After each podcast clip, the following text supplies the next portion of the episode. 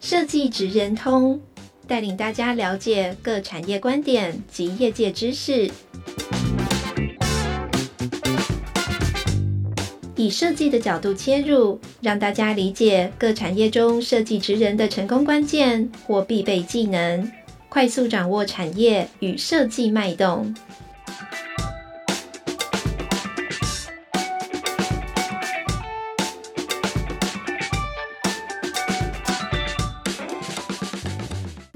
听众朋友，大家好，欢迎来到设计职人通 Podcast 频道。我是今天的节目主持人，台湾设计研究院的营运推广组的常静杰，大家可以叫我小常或者是小常姐。那今天呢，我们要来聊聊聊什么呢？非常前瞻未来的一个课题——永续循环，这也是全世界都在关注的议题。那台湾的政府也推动了很多项的计划。那积极的在配合，那然后在地球的资源相对耗尽之下，我们还是可以选择对环境友善的商品。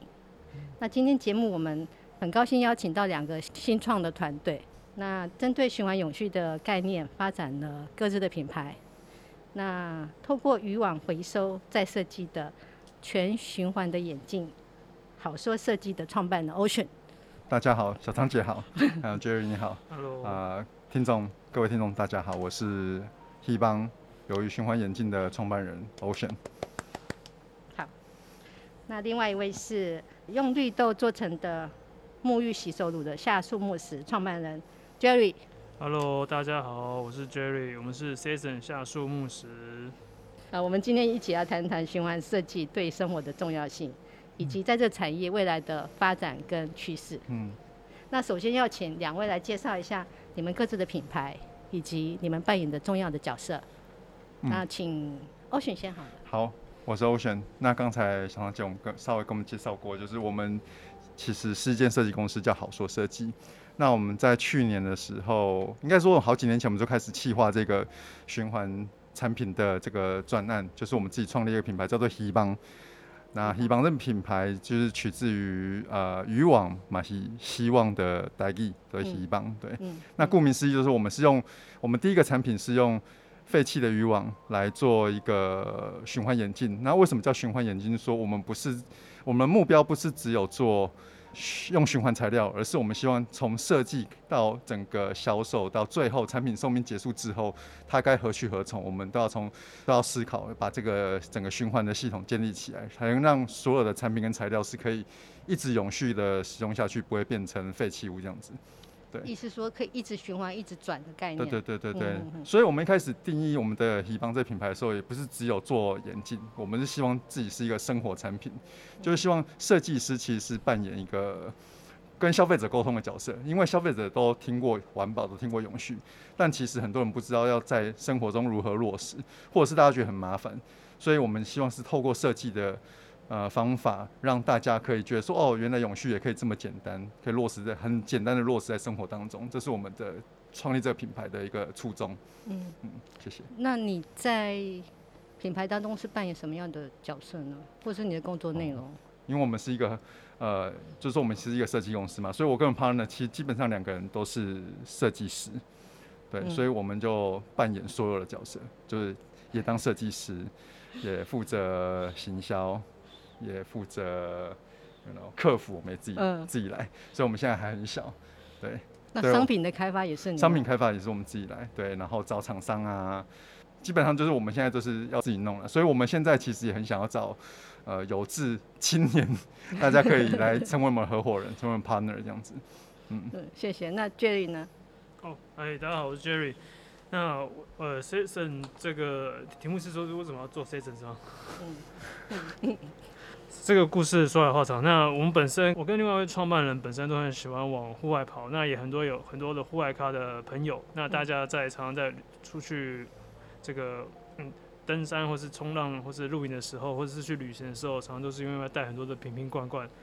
那这个瓶瓶罐罐所造成的一些使用上跟携带上的问题，那。就是困扰大家很久，那我们注意到这个机会点，就开始思考，那能不能够有一个呃，洗沐用品是旅行用的洗沐用品，是能够让大家好好用，然后又对环境友善的于是就开始思考说，那那能够用什么材料去做成？那最后就得到了我们现在的最最棒的一个解决方案 ——Sesson 下树木石。嗯，那它木石呢，是它因为它没有水，它是绿豆做成的，所以它可以走一个它可以走一个生物循环，就好比说，就像一个面包掉地上那样会被细菌或是被小虫吃掉。那然后它的因为没有水，它也不用再用塑胶瓶罐，所以我们可以达到这个无塑的这个目的。嗯，那。在使用上呢，它也跟这个沐浴乳、洗手乳类似，只要碰到水就还原成膏状，然后搓再涂涂抹在清洁部位搓洗掉就可以了。所以它是一个很小的颗粒，对不对？它是，对，它是一个小呃小小个小方块或是小片状的产品，因为它体积很小也很轻，所以其实还蛮适合，就是呃要出去外出。这个一段时间的民众，甚至未来如果要坐，大家这个解封之后可以坐飞机出去玩的话，那也很适合带在身上使用。好，那你在你们的品牌当中是扮演什么样的角色呢？就像刚刚 Ocean 对啊，像刚像刚刚 Ocean 所提到的，诶、欸，一个新创团队在早期的时候，他的人手是较少的。那我跟创办人两人，对，也是跟 Ocean 类似的团队结构，所以。cover 基本上是 cover 全部的事情，包含了从行销、从这个设计，然后研发、研究，都基本上都是两个人一起完成的。嗯，对，startup 的特色啦。哦，那请问一下，你们的之前在学校学的是什么？我我先讲。嗯，我我本身就是念工业设计。哦。对，所以一路以来都是做设计的，就是。呃，先在台湾做 in-house design，嗯，然后后来去了美国，跟我 partner 一起开设计公司，是，就是接设计案，嗯，然后一直到我又回来台湾做这个循环产品的 project，这样，嗯。那绝对呢？呃，我以前是工业工程师，是对，稍微有点半路出家的这个状态，就后来跑去美国了。进修了呃设计硕士，那也因缘际会，因为是在旧金山这边，所以、嗯、呃因缘际会的就进入了这个呃接触了设计思考的这个训练。因为大部分的的这个学呃研究所的讲讲师跟湾区很多设计师都都是来自于这个湾区著名公司 IDEO，嗯，那就就在那边有点有受到熏陶，嗯，那后来也加入了北美的医疗新创团队。嗯、那也在医疗器材的这个设计产业中打滚了蛮多年的，后来也是回到台湾，决定诶、欸，有发现很多产品是可以日常生活中的产品是可以用不同的想法去把它做得更好的，甚至也对环境更好，那就开始呃跟我的这个另外一位共同创办人一起把这把这个 project 做出来。嗯，嗯，好，那呃想请问 Ocean 哈，嗯。每年大概有多达六十万吨的幽灵渔具遗弃在海中。嗯，那听说有百分之九十都是废弃的渔网嘛。嗯嗯，然后已经成为是比吸管跟塑胶袋更可怕的一个海洋杀手。那我想请问 Ocean 是什么因缘机会下你进入到这个领域？对，呃，我刚才前面有讲过，我跟我 partner 其我们本来是在西雅图。呃，做设计就是做设计服务。那我们其实一直想要自己做一些，可能是产品然后 project，不一定是品牌，可能就做自己做一些 project。那我们本来是想要做家具啦，简单讲，因为呃，我跟我的合伙人之之前其实都有一些家具设计的经验，然后我们本来说，哦，那我们一起来弄个家具品牌之类的。但想想，我我我后来我就跟他讲说。这个世界上那个已经有这么多很棒的椅子，那么多大师，所 以我们也没有，我们有办法做比他们好吗？或者是其实这个世界上也不差我们这一把椅子嘛？对，对，我们在想说，那我们要做一些什么是我们觉得想做又有意义的事情？嗯嗯嗯。对，那我以前小时候就很早以前其实是想要做社会设计。嗯。在还没有大家还没有在探讨循环设计的时候，就想要做社会设计。因为我那时候接触到这题目的时候，觉得这就太棒了。社会设计好像就是可以用呃设计的力量，或用一些经济的手法来解决社会问题嘛。对。然后后来又接触到了循环经济、循环设计，就觉得说哇，那这个其实是跟社会设计是很相关的，只是一个是解决社会问题，一个是解决也许是环境问题，或者是呃永续的问题这样子。对，那我就跟我合伙人说，那我们来做这个题目这样子。嗯，那老实说，在美国你要做这些很很真的很 hardcore 开发研发的东西，很困难。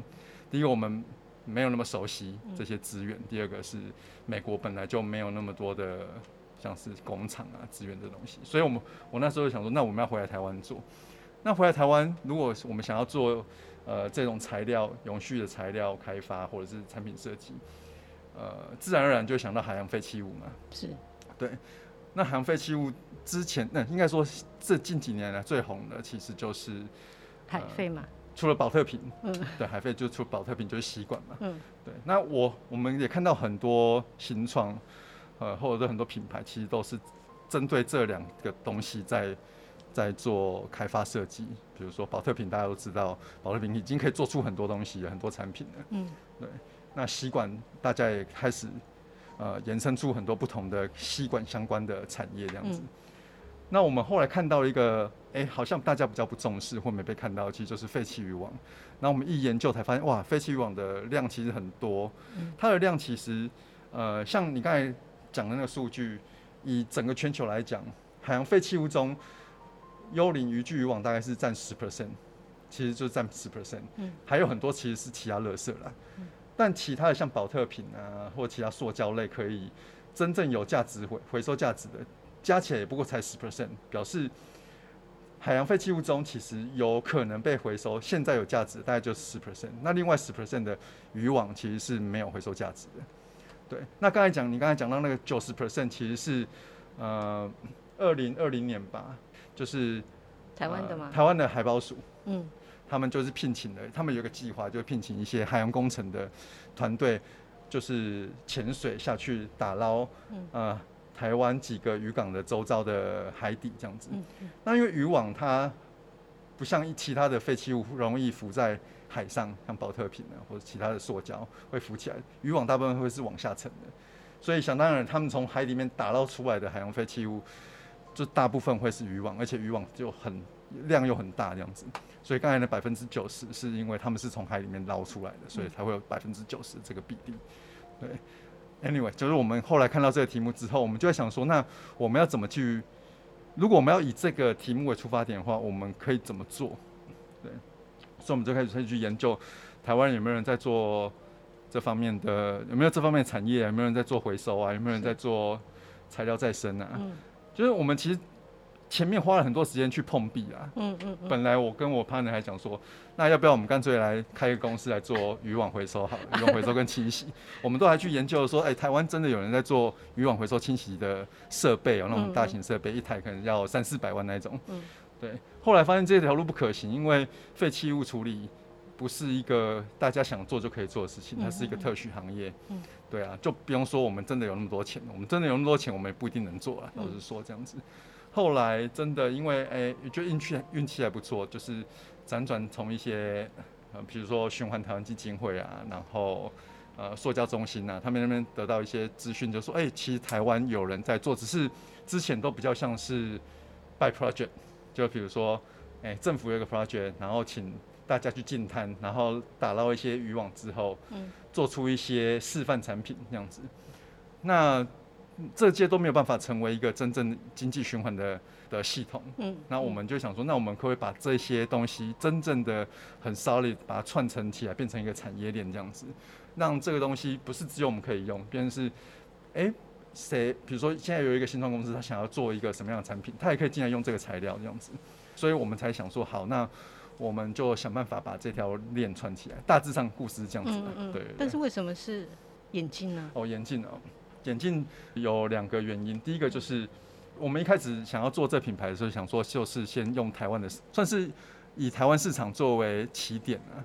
那台湾的近视人口有九成，嗯，所以其实每年的眼镜消耗量其实是很高的，而且近年来又因为眼镜的快时尚蓬勃的关系，我们经过我们调查，就是大概有三成的人每年都会换一副眼镜，对。然后有六成人可能两年换一副这样子，所以你还是真的有做研究哦。对对对，嗯、所以我们觉得其实这个是很符合，应该说我们一开始就想要做一个日常生活用品，而不是一个，比如说一个公仔啊，或者是一个一个礼品类的东西，我们希望就是你是日常生活中每个人都会需要、都会想要用的，对，我们可以成为一个大家在购买眼镜的时候的一个选择，嗯，这样子。所以一个是这个，第二个是我们本身不是呃资本家，我们就是设计公司而已。那我们的资本有限，可能就就是一两百万这样子。那我想说。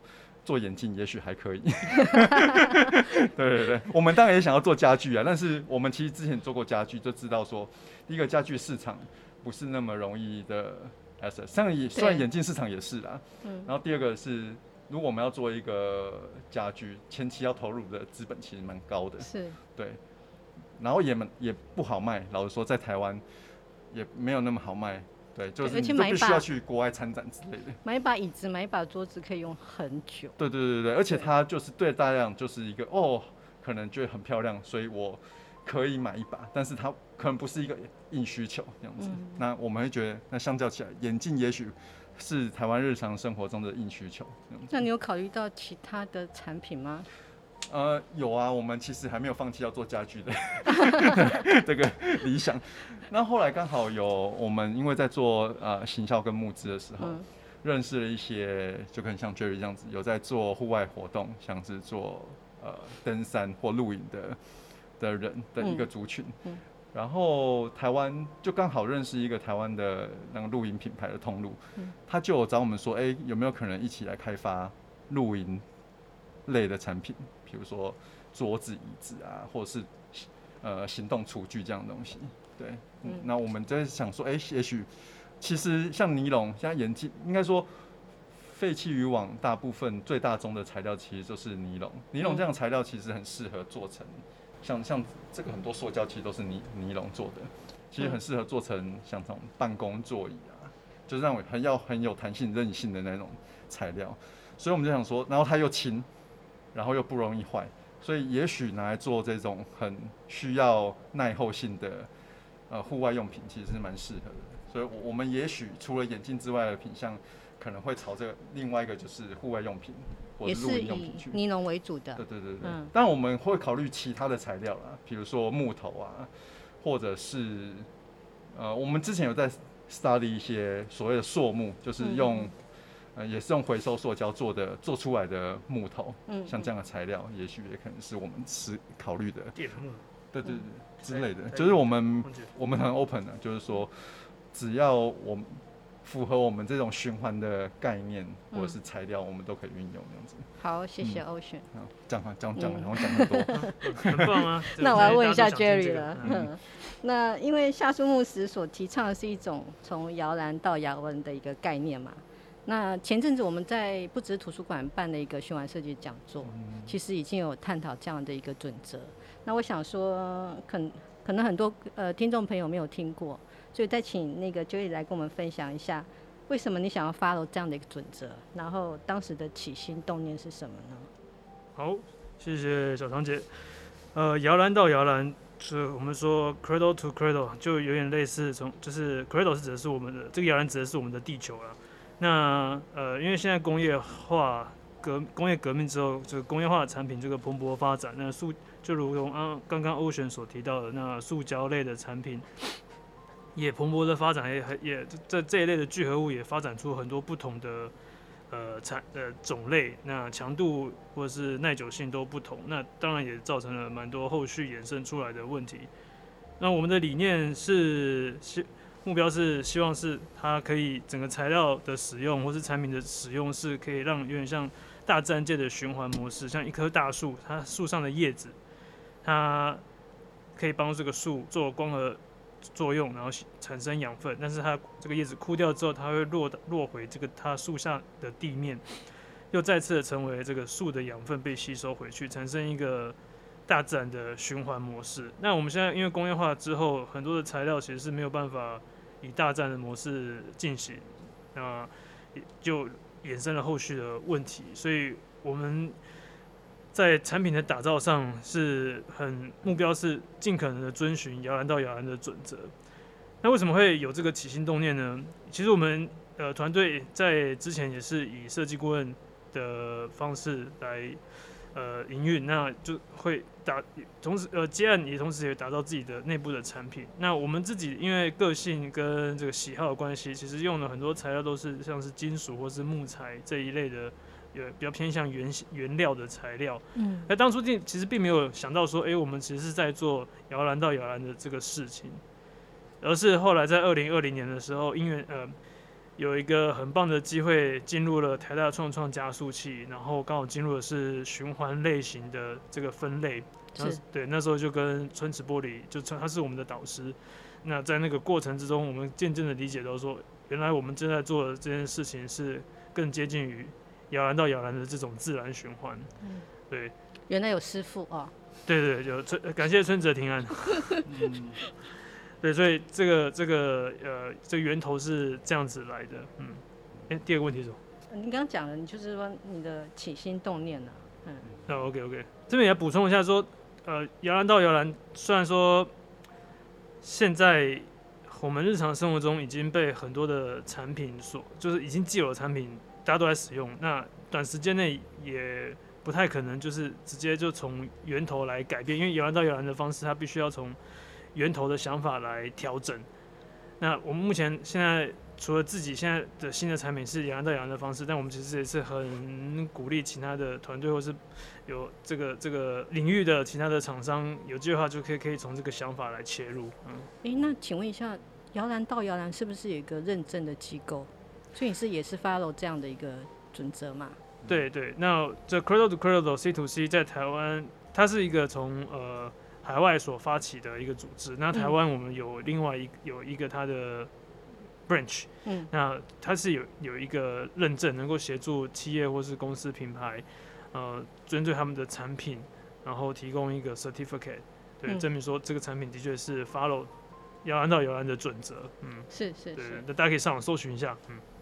好，那我再问一个问题啊。目前仍然很多民众都没有办法理解什么是永续循环的观念啦、啊。然后是不是可以请两位呢，分别来说明跟或者分享哈，如何做到真正永续的环保的概念？然后消费者如果在生活上呢，可以落实。嗯嗯。好，那那我先。又是欧选。欧选，我我先讲一下我的我的理解啦，应该是说，他可能不会是。很很很重很很大很大的很纵观的，但是是我个人的想法，就是说，在讲循环永续之前，其实大家比较常听到的词是环保嘛，嗯，对。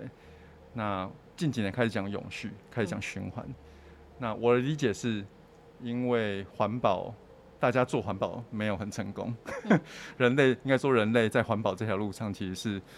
呃，大家看得出来，没有很就是，不管是整个碳排放啊、温度、嗯、呃上升这件事情都没有被没有没有停下来。即使我们讲了环保，讲了大概一二十年了，对，那表示大家没有找到一个很好的环保的方法。嗯，对，所以就所以大家开始讲永续，开始讲循环。那为什么？是因为诶、欸，大家开始知道说，知道说要换一个方法。那永续这个词其实它是中性的，它其实不代表说，它不，它不见得就是代表环保。嗯。那据我我自己的理解，就是永续这件事情其实是一种生活方法，或者是一种理念，或者是是一种应该说就是一种状态啦。所以永续就是说我今天过这样的生活，我希望我十年后、一百年后，甚至一千年后。都还是可以维持过类似的生活，不可能不一样，但是类似，或者是我们还是可以活着。这样最低标准，人类还可以在这地球上活着，嗯，就是一种永续的维持啊。对，就是就可以一直过的类似，可以过的类似的生活。嗯，对。那要如何达到这件事情？环保当然就是我们现在最急需要解决的问题。嗯，所以环保其实是永续的一个条件而已。嗯，那。我们之前为什么环保不成功？就是因为没有办法永续。那我没有办法永续的原因是什么？因为大家做环保太困难了，太辛苦了，所以要达到永不方便嘛？对，不方便，嗯、或是太贵。嗯。所以为了达到永续这件事情，大家就要想办法用其他方法来达到既环保又永续的这个目标。嗯，对。所以我我我的理解是要达到永续，其实要有两至少三种条件，一个就是环保，环保是最基础的，因为环境保护，我们人类才有办法永续嘛。嗯。第二个其实就是要有经济活动，就是这一件事情是要有说俗说俗话一点，就是要有钱在里面驱动。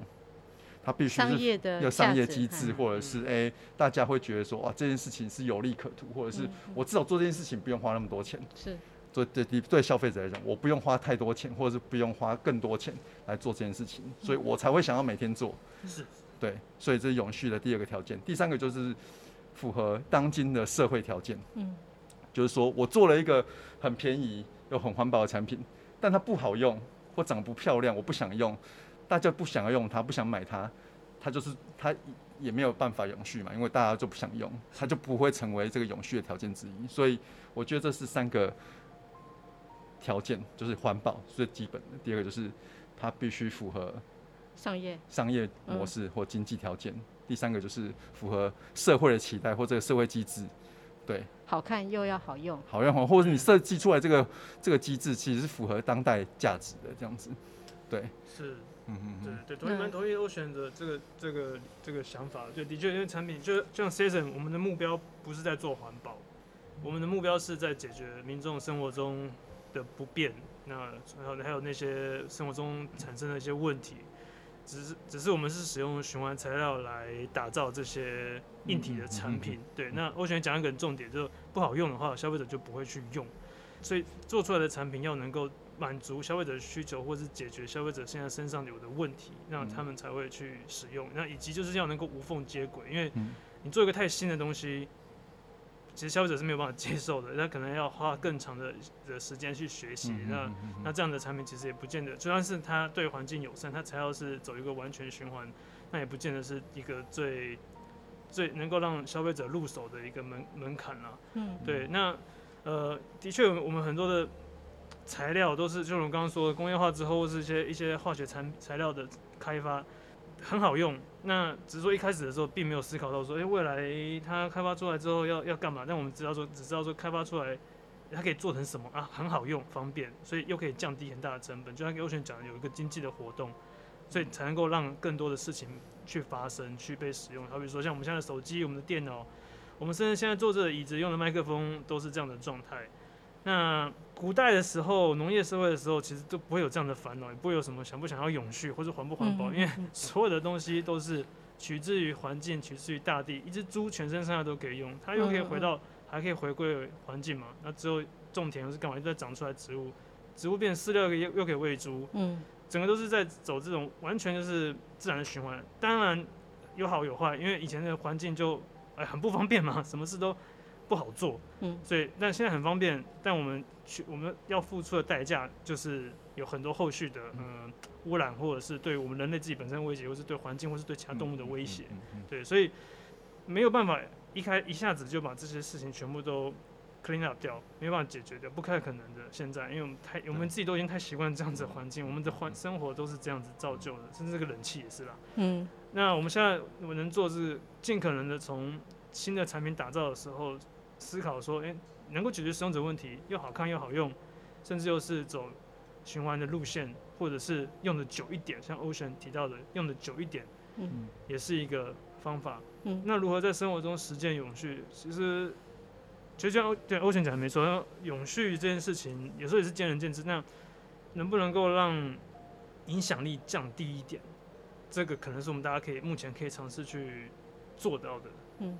那尽可能的，也许垃圾分类分好，那啊，当然回收这件事又是另外一个故事啊，因为其实回收产业上面也是有蛮多的状况待有待解决啦。那能不能够尽可能减少废弃物的产生，或是我们手边的东西能不能用久一点？久一点，对，好比说那些手机不要一直在更新的嘛，每年都出一只，对不对？对，对啊，或是电脑，每年都出一台，嗯，对。那我们尽可能用久一点，也许就可以。大家都这么做的话，其实对，前提也是大家要一起这样子做，那也许我们就有机会再降低更多的这个状况发生。對，嗯，我建议的永续做法。对，其实其实我自己有那种循环永续的概念呢，所以我衣服穿很久，十年、二十年，穿到衣服破了，然后拿去给那个就是缝补的师傅补，他就打给我说：“常小姐啊，你。”一点爱 在补吗？已经、嗯、已经破成这样。我说没关系，我就是很喜欢这件衣服，嗯、所以就特别还寄到桃园去请他帮我补这样子。对啊，他就说你这衣服真的是哦，应该可以不要了。嗯，是。所以我心里头还是有这样一个循环永续的一个概念。嗯，对。我补充一个，在讲循环经济这件事情啊，就以小长姐讲衣服这件事情好了。嗯、衣服这个品相其实它其实跟很多产品一样，它是其实也是一个很长的产业链出来的东西。从、嗯、原料，它是棉花还是呃还是石油石化产品出来的材料，然后制造过程是怎么做的？需要大量的水，它会不会染染色？染色的染料是什么？嗯那他们有没有好好的去处理这个废水？嗯，最后是谁来做这个产品？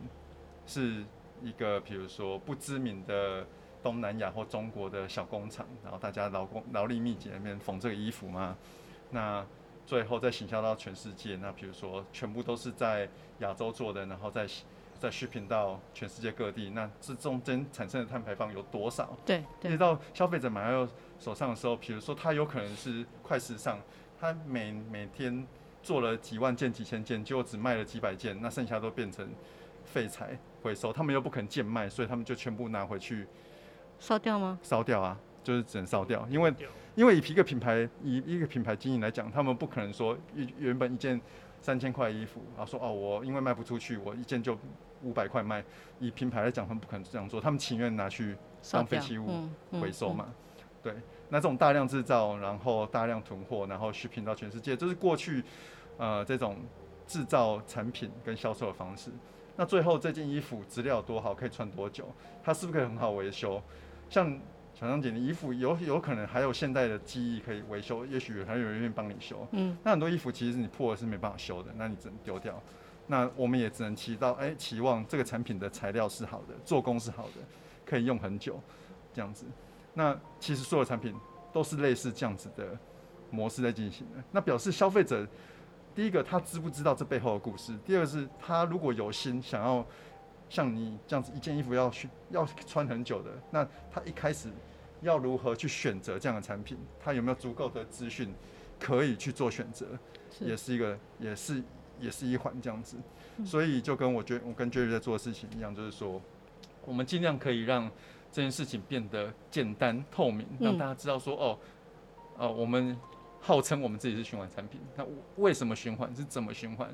那大家认同的话，诶，然后产品的价格大家也负担得起，然后东西他们喜欢的，那我们就可以成为他们在做产品购买的时候的一种选择，这样子。对，其实就是这样而已。就对消费者来讲，我觉得我自己都抱一个理念了，就是说现代。科技或者是现代人类创呃制造出来的问题，只能用更新、更未来的方式解决。我们没有办法要求大家往后退，是是是，嗯，因为不可能，因为大家之之前倡导环保就失败了嘛，因为大家没有不不可能不吹冷气，不可能不用电，没错，嗯，对，那我们只能往前，我们用更好的科技、更好的设计、更好的手法来让大家解决大家的这个问题。对，嗯，我觉得这个这个观念是对的。嗯，像我上次看那个《从摇篮到摇篮》这本书啊，嗯，Michael Branagh 写的，嗯，他说好的设计呢，就像大自然一样，应该是没有废弃物这件事情。嗯，所以我们可以透过一开始的产品设计，嗯，就把它构思它的结局，而不是说，呃，前面呃没有想清楚，就最后流落到得要丢弃这样子。对，没错。对，就从现在就。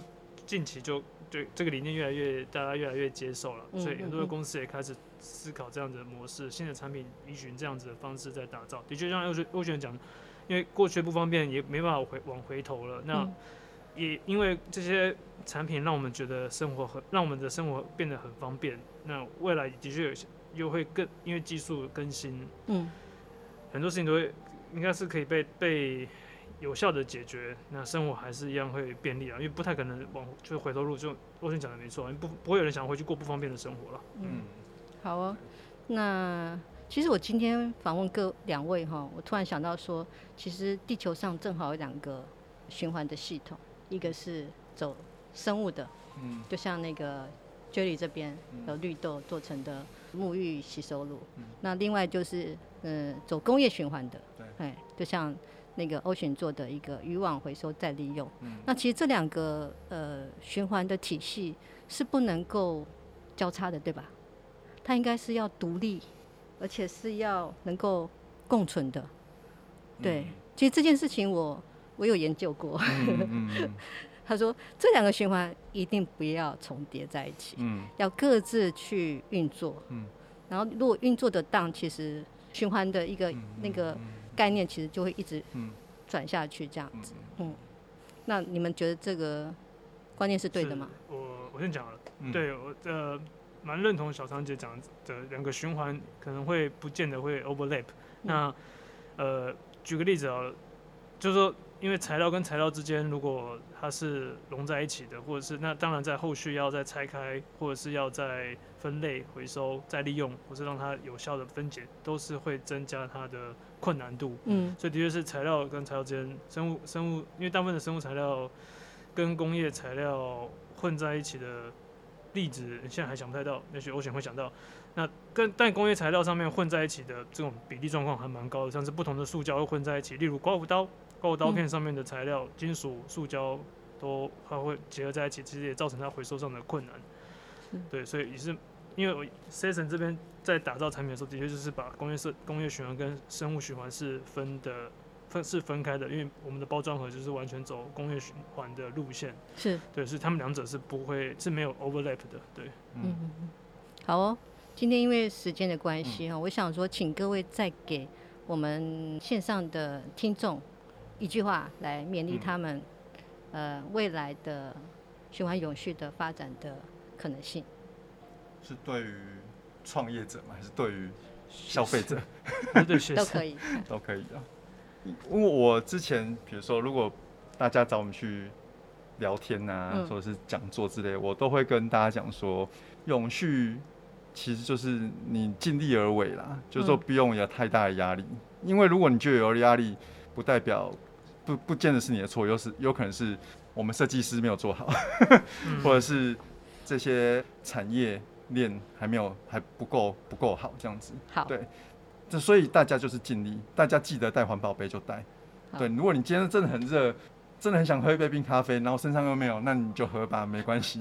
对，就尽量你可以 记得回收就好了。对对对，记得做好回收就 OK 了。